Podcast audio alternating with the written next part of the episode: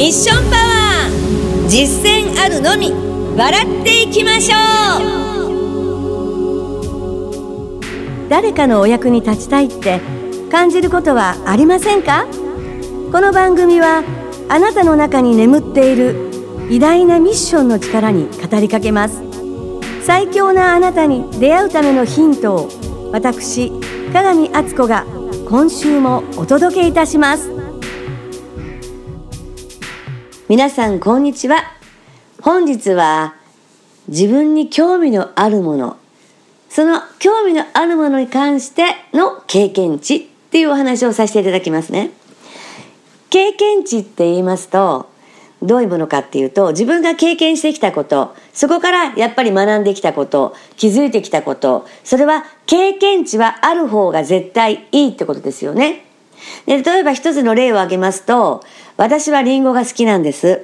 でリンゴに関して美味しいリンゴをみんな食べたいですよねで何回もね、食べている。これが経験値になりますよね。何回も何回も今までもう数えられないぐらいリンゴを食べてきた。でも、リンゴを食べるには、リンゴを買わなければいけない。もちろんお店屋さんでね、カットしているリンゴをね、その、例えばフルーツのなんとかっていうので食べる場合もあるけれども、今回の場合は、自分でリンゴを買いに行って、美味しいリンゴを食べたいと、自分がリンゴが興味がある。とっても美味しいリンゴが食べたいんだっていう心から、心の底から、そのリンゴが食べたいっていうところからのね、経験値のお話なんですよ。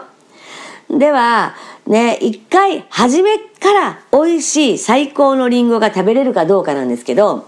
ね、いろんな種類のある中から自分で選んで、ね、全部お店のね、あの、リンゴを買い占めるわけじゃないですよね。そのいろんな種類の中から、どの種類がまず美味しいかっていうところから始まるんですよね。それは自分が食べてみたり、人からいろんなね、情報を得たり、ね、またいろんなインターネットから情報を得たり、例えばですけどね。で、その中で自分ももちろん食べながら、こう、目利きっていう言い方したら変ですけども、そうなんですよね。どんなリンゴが美味しいのかってことは、自分がこれだって思ったものを食べる。そして、食べて、あ、これはちょっと違う。じゃあもっと美味しいものっていうね、今回は美味しかったとかね、今回は違う。で、そうデータを自分が分析しながら、どんどんどんどん美味しいリンゴにたどり着いていくっていうのが、これが本当にね、興味があるからこその経験値になるんですよね。では、これはどういうことかっていう今日はポイントなんですけれども、経験値っていうのは失敗しながら、ね、自分が目標を持って、今日ね言った例え話の中では、必ず自分はこういうものを達成したい。こういう目標を持っているというものがあってこそ学んでいき、気づいていき、そこに到達していく過程のことですよね。で、いろんな失敗をしてもいいと思います。でも、自分が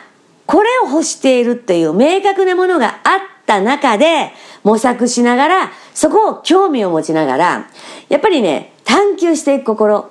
興味がなくなったら終わりだと思うんですよね。興味があるうちは何回でもいいからトライしてみる。でどんどんどんどん経験値を積みながら分析しながら最高のものを手にしていくっていうね。その強いやっぱりね思いの中にはやっぱり興味を持たなければいけないっていうことを今日はねお伝えさせていただきました。